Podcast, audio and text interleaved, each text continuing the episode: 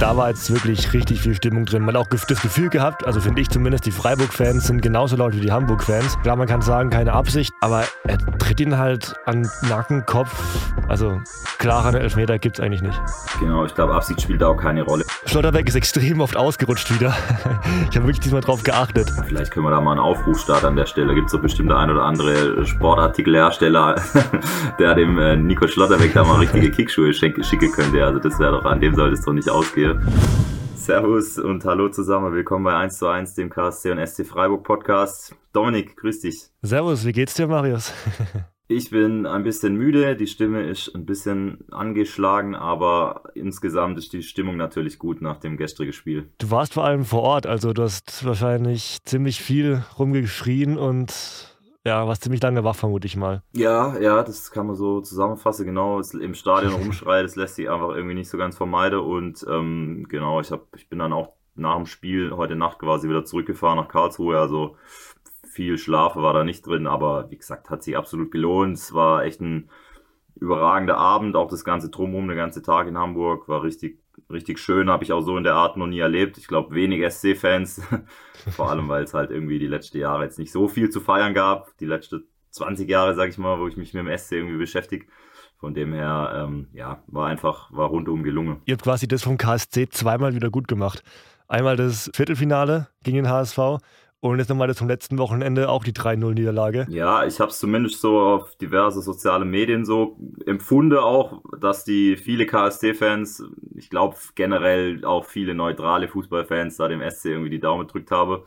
Ähm, und ja, also ich sehe es eigentlich auch so. Ich habe äh, natürlich wäre KSC, SC wäre natürlich äh, noch geiler gewesen in der Konstellation, wobei ich dann auch gestern gedacht habe, das wäre ja dann vermutlich, wenn es genau gleiche Konstellationen gegeben hätte, dann wäre es in Karlsruhe gewesen da das Stadion noch nicht so ganz fertig und so. Und jetzt in Hamburg 57.000, boah, das war schon laut, auch, also auch von den HSV-Fans.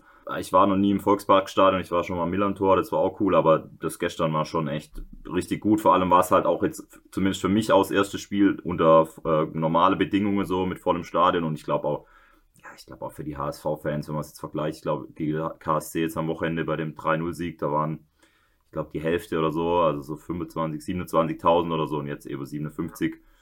Das war schon, war schon gut. Ich weil kam das auch irgendwie im, am Fernsehen, du hast ja am Fernseher vor, kam das auch so ein bisschen raus, die Stimmung. Ja, mega. Also es war, man hört ja im Hintergrund immer so ein bisschen die Fangesänge und alles. Bei manchen Spielen bekommt man davon ja fast gar nichts mit, aber da war jetzt wirklich richtig viel Stimmung drin. Man hat auch das Gefühl gehabt, also finde ich zumindest, die Freiburg-Fans sind genauso laut wie die Hamburg-Fans, was ich schon mal krass finde, weil das ja viel weniger waren. Aber gerade am Anfang, es war ja eigentlich ein echt ausgeglichenes Spiel, also in der fünften Minute auch mit der Riesenchance von Hamburg. Ich glaube, das Stadion, das wäre Kopf gestanden wahrscheinlich, hätte er von Hamburg das 1-0 gemacht. Ja, ich habe mir das vorher dann auch nochmal in der Highlights anguckt, im Stadion selber. Ich auch dachte, boah, ja, die kann er schon machen. Und dann vorher bei den Highlights dachte ich so, boah, ja, die muss er eigentlich fast machen. Vor allem, das war ja Glatzel, ja. glaube ich der hat jetzt irgendwie 18 Saisontore oder so in der Liga, machte die wahrscheinlich ganz locker. Und die Flanke von Jatta war auch perfekt. Genau, die Flanke war auch gut, richtig genau. Und das war vielleicht dann auch noch so ein kleiner Unterschied, dass der SC, ja, schwierig zu sagen, aber vielleicht noch ein bisschen weniger beeindruckt war als der HSV, so von dieser, von dieser Chance auch, die die beiden Teams da hatte. Und ähm, ja, beim SC kann man sagen, da lief halt auch wirklich alles. Also ja. da ist halt, da war die erste Chance dann direkt drin nach dem Eckball und, und so lief es dann auch so weiter. Und beim HSV die aber also wirklich, kann man eigentlich auch nur ein Kompliment machen, die aber wirklich ein super Spiel gemacht. Du hast da eigentlich keinen klasse Unterschied eigentlich feststellen können, finde ich so, außer halt, was so die Chanceverwertung angeht und die Cleverness vielleicht auch so ein Stück weit, wo man es letzte Woche auch davon hatte. Aber an sich, der HSV wirklich hat wirklich ein sehr gutes Spiel gezeigt. Auch ein bisschen Pech gehabt dann mit dem Elfmeter, der für mich klar ein Elfmeter war, brauchen wir nicht drüber reden, aber im, durch den Videobeweis dann nochmal geprüft wurde. Dann das Tor, das eigentlich der Linienrichter gar nicht als Abseits gesehen hat, aber dann auch wieder durch den Videobeweis zurückgenommen wurde. Also da hat der HSV auch ziemlich viel Pech gehabt in dem Spiel jetzt. Das war alles, waren alles richtige Entscheidungen, aber ja, vor ein paar Jahren, wo es den Videobeweis noch nicht so gab, wäre das halt alles gegen, gegen Freiburg gelaufen wahrscheinlich. Wahrscheinlich, ja, sehr richtig. Genau, das habe ich gestern so ähnlich auch gesagt im Stadion, dass das echt ja, als dann, ich war, war mir schon ziemlich sicher, dass es abseits war beim HSV. Ich glaube, das wäre es äh, 1 zu 2 gewesen aus HSV-Sicht, glaube ich. Aber genau.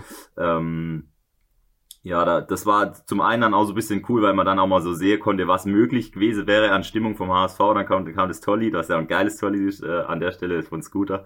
Ähm, da sind die schon mal richtig austickt und ähm, aber ich war mir da, ich war mir da schon ziemlich sicher, dass er im Abseits stand. Aber klar, so ganz sicher ist man sich nicht. Ich dachte mir auch mit dem Tor am Anfang, dass es deutlich abseits war, aber in der Wiederholung nochmal habe ich es dann angeschaut, das so deutlich war es gar nicht. Weil ich glaube, Günther war es unten, der das fast noch aufgehoben hätte, der einen Schritt zu spät in die Abseitsfalle geht. Also so deutlich war es am Ende gar nicht. Ja, die Szene habe ich sogar gar nicht mehr gesehen. Die war jetzt gar nicht in der Zusammenfassung, die ich vorher noch geschaut habe, von dem her, ja. Aber ey, also Elfmeter-Szene, die, die ganze Tore, die war ja auf der anderen Seite. Also ich war im SC-Block und die waren alle ja vor den HSV-Fans und ähm, ja, das, also da hätte ich niemals gedacht, dass das ein Elfmeter ist. Aber wie gesagt, das war halt dann irgendwie 100 Meter, 120 Meter Luftlinie entfernt. Ähm, und mein erster Eindruck war so, ja, Schlotterbeck liegt da halt so ein bisschen rum im Strafraum und wird dann zufällig getroffen. So, das war mein Eindruck, dass da einer quasi so durch den Strafraum läuft und ihn halt so am Kopf trifft aus Versehen. aber als ich es dann gesehen habe, ähm, klar, er geht natürlich, geht er zum Ball, aber trifft halt nur den Kopf. Und ähm, so eine Szene habe ich auch noch nie gesehen. Und ich habe es dann auch mal ein bisschen noch äh, nachgelesen, wie es da von den Regeln ist. Also wenn das, da gibt es ja noch diese berühmte Regel tiefer Kopf. Also wenn jetzt irgendwie Schlotterbeck da irgendwie zwei Zentimeter überhalb oder oberhalb vom Rasen irgendwie zu einem Flugkopfball ansetzt und dann getroffen wird, dann ist natürlich kein Foul, weil das ja dann ein gefährliches Spiel von Schlotterbeck selber ist so, aber in dem Fall äh, zwar kurios, habe ich jetzt auch noch nie gesehen, so eine Szene, aber natürlich dann die absolut richtige Entscheidung. Ja, also man kann es gar, also man, klar, man kann sagen, keine Absicht, das war auch keine Absicht, behaupte ich jetzt einfach mal, aber er tritt ihn halt an Nacken, Kopf und ja, also klarer Elfmeter gibt es eigentlich nicht. Genau, ich glaube, Absicht spielt auch keine Rolle, weil ich glaube, Absicht ist, noch nie hat, glaube ich, ein Spieler irgendwie mit Absicht einen Elfmeter verursacht. So klar, äh, weißt du, ja. ich meine, also das, die, die wollen ja immer irgendwie den Ball spielen und kommen dann halt zu spät oder ähm, ja, war natürlich für den HSV war es halt maximal bitter, aber dann auch ja, auch für so einen Vincenzo Grifo sich da hinzustellen vor die HSV-Kurve und das Ding aber sowas von locker dann oben rein zu schlänzen, so, das war halt auch, das ist halt auch Qualität, so, also das, das muss man halt einfach sagen. Das war beim SC halt einfach, klar, da war auch beim Tor von Chico Höfler zum Beispiel viel Glück dabei, abgefälschtes Ding. Aber wie gesagt, so die, die Qualität, und das ist eigentlich auch das, was ich, was mir auch nochmal auffällt, ist, so ein bisschen drüber nachgedacht habe, ähm, was ja beim SC oft so ein, so ein Ding war die letzten Jahre, wenn es so ein bisschen drauf ankam oder am Ende der Saison, dann ist ihnen oft die Luft ausgegangen oder dann war vielleicht doch so, der mentale Druck zu groß irgendwie und dann haben sie es halt oft dann doch noch verspielt und das war jetzt halt komplett anders. Also die waren so fokussiert und dann halt hat man es auch schon oft davon. Dann wechselt die halt einfach in der zweiten Halbzeit noch so ein Höhler und Demirovic, zwei absolut gute Bundesliga-Stürmer, wechselt die einfach noch kurz ein und HSV, äh, anstatt da nochmal irgendwie groß aufzukommen, müsste ich erstmal gucken, dass die die zwei noch in den Griff kriege. So, das ist halt echt, das ist halt dann der große Unterschied dann im Vergleich zum HSV. Mir ist eh aufgefallen, extrem viele Themen, die wir hier besprochen haben, sind in dem Spiel auf einmal zusammengekommen. Petersen diesmal nicht als Joker reingekommen, sondern von Anfang an gespielt, aber auch eine elf Minute direkt ein Tor gemacht. Schlotterbeck ist extrem oft ausgerutscht wieder. ich habe wirklich diesmal drauf geachtet. Zweimal sogar auch dann hat HSV dadurch einen Torschuss bekommen. Das dritte Mal im Strafraum von denen, glücklich für Freiburg dann. Und diese breite Bank von Freiburg einfach. Die, die können wechseln, ohne einen Qualitätsverlust zu haben eigentlich. Ja, vielleicht können wir da mal einen Aufruf starten an der Stelle. Gibt es doch bestimmt der ein oder andere Sportartikelhersteller, der dem äh, Nico Schlotterbeck da mal richtige Kickschuhe schicken könnte. Also das wäre doch, an dem sollte es doch nicht ausgehen. Ähm, Nico Schlotterbeck generell war bei uns zumindest schon ein Thema mit den Leuten, mit denen ich unterwegs war. Ähm, oder wahrscheinlich hast du es auch mitgekriegt. Gestern kamen extrem viele Meldungen, dass Schlotterbeck irgendwie jetzt auf, also dass es sich, sicher ist, dass er zu Dortmund wechselt. Ich glaube, das kam von der Bild aus, ja. Genau, was dann auch wieder von Schlotterbeck selber dementiert wurde nach dem Spiel. Der hat dann auch auch auffällig, vielleicht kommen wir nach nochmal drauf, aber der hat dann äh, extrem lang, also er war glaube ich am längsten noch vor der Kurve und dann ist dann, ist dann nochmal hinkommen und dann auch aufs Wappe klopft und so, wo ich dann erst in dem Moment dachte ich, okay, das ist jetzt fix und er wollte sich quasi halt nochmal so verabschieden nach dem Motto und so wie er sich aber geäußert hat, war es halt eben noch nicht fix ähm, und er, er weiß es einfach noch nicht, was er macht, aber war halt auch wieder irgendwie auffällig, dass sowas genau an so einem Spieltag dann halt auf einmal rauskommt oder geleakt wird, in Anführungszeichen. Finde ich gar nicht, weil ich hatte dann, also ich, wie gesagt, ich meine, es kam von der Bild, wenn nicht, dann tut mir leid, aber es passt halt für mich genau ins Muster eigentlich von dieser Art von Journalismus an so einem Spieltag, wo es um so viel geht, HSV als eine, als eine Zweitligamannschaft, die ein Pokalfinale einziehen kann. Der SC Freiburg, der zum ersten Mal in der Vereinshistorie einziehen kann. so eine Nachricht rauszubringen über den vielversprechendsten Spieler für die Zukunft auch auf dem Feld, so eine Nachricht rauszubringen, es war klar, dass da extrem viel Wirbel drum gemacht wird. Und deswegen habe ich mich ehrlich gesagt nicht darüber gewundert, dass die das genau an dem Spieltag raushauen. Ich sagte dauernd, er trifft eine Entscheidung nach der Saison. Und klar, viele werden sich schon denken, das ist eh fix, dass er nach Dortmund geht. Ob die Summe dann 25 Millionen oder 25,5 Millionen sind, ist am Ende dann auch kein großer Unterschied mehr, so gesehen. Also da geht es nur noch um einzelne Verhandlungen, um Details. Aber ja, also das dann wirklich so noch rauszuhauen, überrascht hat mich eigentlich nicht. Ich habe da, ähm, also ich habe da halt eher so an den HSV gedacht, weil also da gibt es ja ganz viele so prominente Beispiele. Ich glaube, 2013 war das, ähm, als Bayern und Dortmund im Champions League Halbfinale standen. Da war es ja so, dass Dortmund hat gegen Real Madrid gespielt und ich glaube am Tag vorm Hinspiel oder so, keine Ahnung, äh, kam dann raus, dass ähm, Götze zu Bayern wechselt. Und da hat es ja, da hat es ja jemand von Bayern, also so ist zumindest überliefert, man weiß ja nicht, aber da hat es ja einer von Bayern quasi veröffentlicht, um da halt auch nochmal so ein bisschen Wirbel reinzubringen, so, ähm, was ja auch dann klappt hat, also auch Klopp und so, die haben alle gesagt, das war ja für die ein absoluter Schock. Und, und jetzt gestern, das, also man weiß es ja nie, wie das zustande kommt, so, aber es wäre für den HSV war es natürlich schon eher vorteilhaft. Es kann schon sein, aber der HSV kann, ist ja in, der, in dem Fall nicht in der Position, sowas rauszubringen. Also Bayern, klar, die sind an den Verhandlungen beteiligt gewesen mit Götze, die wissen genau, was die Sache ist, zumindest ein paar Personen in dem Verein.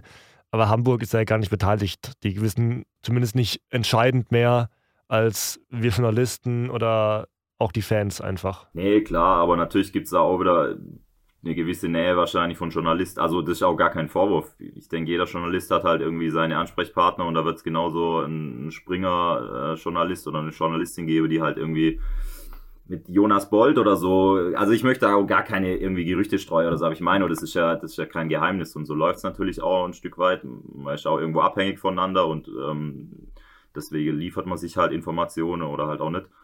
Aber ja, ich würde sagen, das, ist, das war jetzt nur so ein, so ein, so ein Randthema. Und, aber auch das macht vielleicht nochmal ein Stück beeindruckender, wie, wie gut der SC und auch wie gut Nico Schlotterbeck an dem Tag gespielt habe. Also total unbeeindruckt. Und ich finde, man hat an dem Spiel auch nochmal so ein bisschen den Unterschied zwischen erster und zweiter Liga gemerkt. Weil da hast du halt extrem gut gespielt. Also in der zweiten Liga behaupte ich mal, hätten sie das Spiel gewonnen wahrscheinlich auf dem Niveau. Aber der Freiburg hat einfach immer diesen Schritt mehr gehabt noch. Egal, ob es beim Anlaufen war, ob es Flecken im Tor war auf der Linie oder ob es eben der Sprint im Konter war, es war immer dieser eine Schritt mehr, den Freiburg hatte. Ja, die Unterschiede sind ja nicht riesig, das ist ganz klar. Und ähm, das macht den Wettbewerb ja auch so, so cool, dass dann halt doch auch immer ein Zweit- oder sogar ein Drittligist oder so oder noch niedrigklassiger äh, Verein irgendwie dann äh, den Favorite raushaut, wenn die halt mal einen richtig guten Tag haben und der Favorit halt mal nicht und so. Und dann eben die Fans in so einem, in so einem Fall natürlich auch ein extrem wichtiger Faktor. Genau, aber also ich fand gerade die Innenverteidigung, auch Philipp Lienhardt, der, über den man relativ wenig spricht, weil Nico Schlotterbeck, der hat ja halt eine sehr äh, auffällige Spielweise. Der stellt sich auch mal die Offensive ein, der ist natürlich auch allein wegen seiner Optik, also ist ja so, der mit seinen blonden Haare und dann auch mit seinem, äh, mit seinem Bizeps, den er gern mal irgendwie präsentiert. So, der ist natürlich ein sehr extrovertierter Typ und Philipp Lienhardt vielleicht jetzt nicht so, aber der hat auch, der spielt eine überragende Saison und der hat auch gestern wieder eigentlich keinen Fehler gemacht. Also bei einem Innenverteidiger ist das ja auch teilweise ein Qualitätsmerkmal, wenn du nach dem Spiel gar, gar nicht dran drüber nachdenkst. Ah, stimmt, der hat ja auch gespielt, so, aber der hat so viel abgeräumt. Ja. Also, ja, es war eigentlich, da, das ist eigentlich keine Abgefalle beim SC und Marc Flecken hast du auch schon angesprochen, der hat halt auch echt überragende Tag erwischt. Also auch, da hat, ich glaube, beim Stand von 1-0 für der SC oder so hat er auch noch eine riese eine riese Glanzparade irgendwie zeigt und so. Und das, ja. Auf der Linie gefangen einfach den Ball. Also von drei, vier Meter Entfernung gefühlt, fängt er den Ball. Es ist ja krass. Wenn wir da noch kurz auf, oder was heißt kurz, können, ich habe Zeit, aber ähm, die, die Fans, die waren ewig im Stadion, weil immer wieder irgendein Spieler oder es waren meistens so Dreier-, Vierer-Gruppe von Spielern, ähm, die sind dann nochmal zur, zur Kurve gerannt und haben nochmal so quasi Laola gemacht oder halt Mark Flecken zum Beispiel hat dann mal so äh, einfach wie so ein, äh, wie so ein Flugzeug kam er so auf die Tribüne und da hast du auch gemerkt, der, ey, der, der Team Spirit ist einfach richtig, richtig gut und klar, das sagt jedes Team und so und aber ich glaube, dass es beim SC extrem ist so. Also ich habe da, weil das ja auch gerade in so einem Fall, jetzt gestern zum Beispiel, äh, Demirovic zum Beispiel saß auf der Bank, da weiß ich, dass seine komplette Familie, und ich meine, da waren 20 Leute von ihm, glaube ich, waren im Stadion. Der hat, ich bin mir nicht ganz sicher, aber der, der hat äh, viele seiner äh, Familienmitglieder wohnen, glaube ich, auch in Hamburg, bin mir nicht hundertprozentig sicher, aber ich meine, und der, der saß dann auf der Bank. Ich glaube nicht, dass der dann irgendwie anpisst war und irgendwie zu Petersen gesagt hat, ey, ich bin viel besser wie du, sondern wahrscheinlich hat er gesagt, Nils, du machst heute eins.